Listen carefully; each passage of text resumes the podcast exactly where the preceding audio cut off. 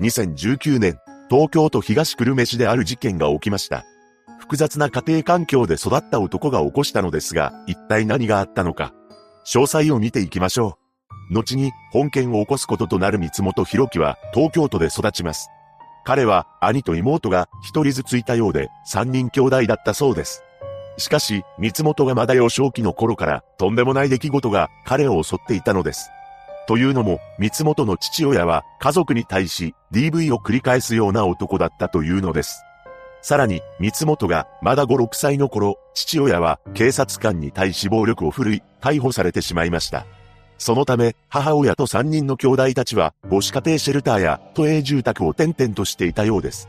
そして三本は小学生時代、おとなしく目立たないタイプだったらしく、当時の流行していた少年漫画の話をよくしていたと言います。そのうち、三本が8歳頃の時に F さんという男性が自宅にやってきました。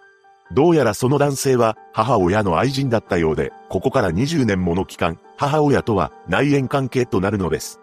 この男性は当初、三本らにも優しく接してくれたようで、キャッチボールをして可愛がったり、遊園地にも連れて行ってくれていました。しかし、そのうちにこの F さんという男性は、とんでもない行動に出るのです。驚くべきことに F さんは三本の父親と同じような行動をとってきたそうなのです。つまり、三本に対してを挙げていたらしいのですが、なんと、三本が嫌がるような言葉も浴びせてきたというのです。これにより三本はパニックになったこともあったようですが、さらに F さんは彼を追い込むような行動をとっていたと言います。そのような状況のため、三本は家庭に居場所がなくなっていったのですが、最悪なことに学校でも彼はからかいの対象になったようで、絶望を感じていました。ただ、学校での出来事を母親に打ち明けたことがあったと言います。しかし、母親の隣には F さんがいたようで、恐ろしい言葉を言い放ってくるのです。それ、嘘だろ？このように言われたそうで、三本は F さんに恐怖を感じていたため、はい、と答えてしまいます。さらに、母親からも嘘つき呼ばわりされることになってしまったのです。家庭にも学校にも居場所がない三本は、小学5年生の時に、この世から消えたいと思い詰めてしまい、ついには、ビルの屋上に登ってしまいます。そこで彼は、柵を乗り越えたそうなのですが、怖くて手を離すことはできませんでした。ここで三本は、自分はあの世に行く勇気もない、ダメな人間なんだ、と思い知ったそうです。中学に進学した三本はおとなしい性格であり、授業が終わるとすぐに帰宅していました。ただ、周りの同級生によると、機嫌がいいか悪いかは一目瞭然だったそうで、悪い時にはバタンと大きな音を立てて、椅子に座ったり、物に当たっていたそうです。もしかしたら家庭でのストレスが影響していたのかもしれません。実は、三本が F さんを手にかけようと決意したのは中学の頃だったそうです。その原因となったのは F さんの浮気でした。どうやら浮気をしていたことが三本の母親にバレたようで、その時、修羅場になってしまい、その一部始終を知った三本は F さんに対して手にかけてしまいたいと思うようになったと言います。実際、中学の頃、F さんに対し刃物を向けたこともあったそうですが、ここでは思いとどまっています。それは、母親や兄弟が世間から指を刺されて生きていかなくてはならなくなる、と考えたからでした。こうして、この時は思いとどまった三本ですが、進路についても F さんから次のように言われたそうです。お前は中学を出たら働け、都立高校は無理だし、私立は学費がかかるから行くな。ただ、三本はこの F さんの言葉に対しては反発しており、高校に進学したようです。また、高校を卒業した後は、大学に入ってすぐ辞めたという話と、専門学校に進学したという報道がありますが、いずれにせよ、その後は様々な仕事を転々としています。しかし、そのうちに働いたのがブラック企業だったらしく、そこでは精神的にも肉体的にもひどい扱いを受けていました。やがて三本は探偵事務所で働いていたようですが、給料の未払いがあったらしく、辞めています。その後、コンビニのアルバイトをしており、そこでは明るく元気に接客をやっていたそうです。何でも、そのコンビニの上司に対し、母親や妹の話をよくしていたそうで、妹のことを可愛いと言いながら、面倒を見ていたと言います。ただ、人当たりは良かったという一方で、被害妄想を抱く一面を持っていました。どうやら、休憩時間に三本が雑誌を読んでいたらしいのですが、その雑誌を同僚が別の場所に置いたことがあったそうです。これを知った三本は同僚から嫌がらせをされていると感じたらしく、上司に対し、あの人と一緒に働きたくないと訴えてきたことがあったと言います。そして事件から5年ほど前より、母親と F さんは内縁関係のまま、ローンで一軒家を購入し、そこに母親、F さん、三本、妹の4人で住み始めました。F さんは派遣のシステムエンジニアだったそうで、会社での勤務態度は真面目で、目立ったトラブルもなかったと言います。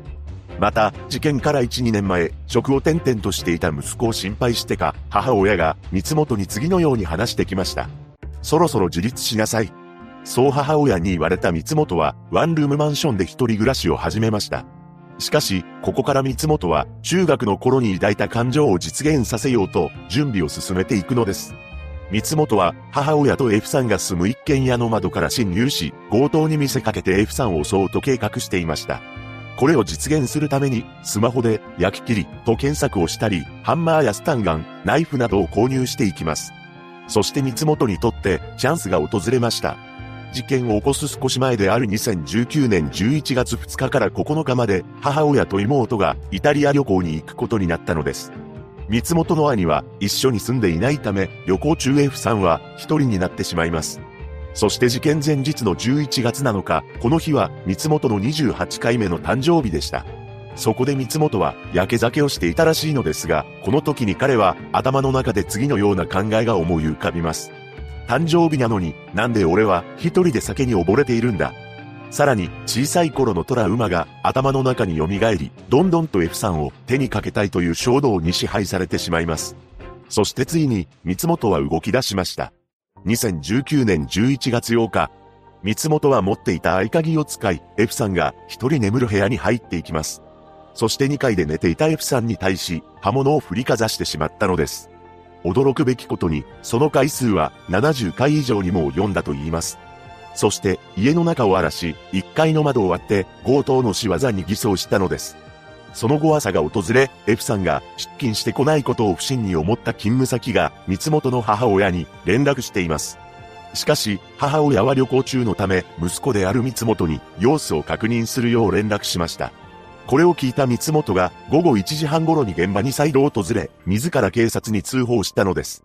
この時、近隣の住民が、三本が電話をする内容を聞いており、窓ガラスが割れたんで、中に入らず、そのままにしてます。救急車も呼んであるんで、などと発言しているのを聞いており、すごく落ち着いて、ハキハキと話してて、変だなと思った。家にいるかどうかわからない状態で、救急車呼ぶかなって思って、と証言しています。その後の捜査では、一回リビングの窓が加熱した上で破られていたこと、荒らされているものの、亡くなったものは確認されなかったこと、目立った土足の跡もなかったこと、財布が入ったショルダーバッグは奪われずに残されていることなどが判明しました。また、周辺の防犯カメラの映像を操作した結果、三本の怪しい行動が確認され、任意の聴取を受けることになります。そこで三本は、やっていません、と白を切っており、深夜に出かけていた様子が残されたカメラ映像に関しては、近くのコンビニに行っていた、酒を飲んでいて、よく覚えていない、などと答えたのです。ただその後は、F さんに対し、恨みがあった、などと説明し、三本のアパートの家宅捜索では、ナイフが10本程度見つかっており、さらには、スマホの検索履歴に、焼き切り、などというキーワードも残っていたことから、本件の容疑者として逮捕されています。その後の裁判で三本は、生まれつきの自閉症スペクトラム障害や、幼い頃に実の父親から受けていた行為が原因で PTSD を患っていたことも判明したのです。また、被害者に対してどう思いますか？という質問には、心からお詫びしたいです。一生かけて償います。と答えています。ただ、犯行時の記憶はないとも証言しており、検察官に証拠を見せられると、やはりそれは自分がやった犯行なのだろう。でも、自分は覚えていません。と主張しました。その後の2022年2月15日、判決公判が開かれ、裁判長は一方的な恨みに根ざした身勝手な犯行と述べた一方で、生まれつきの自閉症スペクトラム障害や PTSD を患っていたことについて、動機の形成に相当程度影響した。量刑上、一定程度考慮する必要がある。と説明し、休刑懲役16年に対し、懲役13年を言い渡しています。一人の男が起こした本事件。三本は事件当時28歳であり、刑期を満了して出所する頃には40代になっていると思われます。二度と同じような事件が起きないことを祈るばかりです。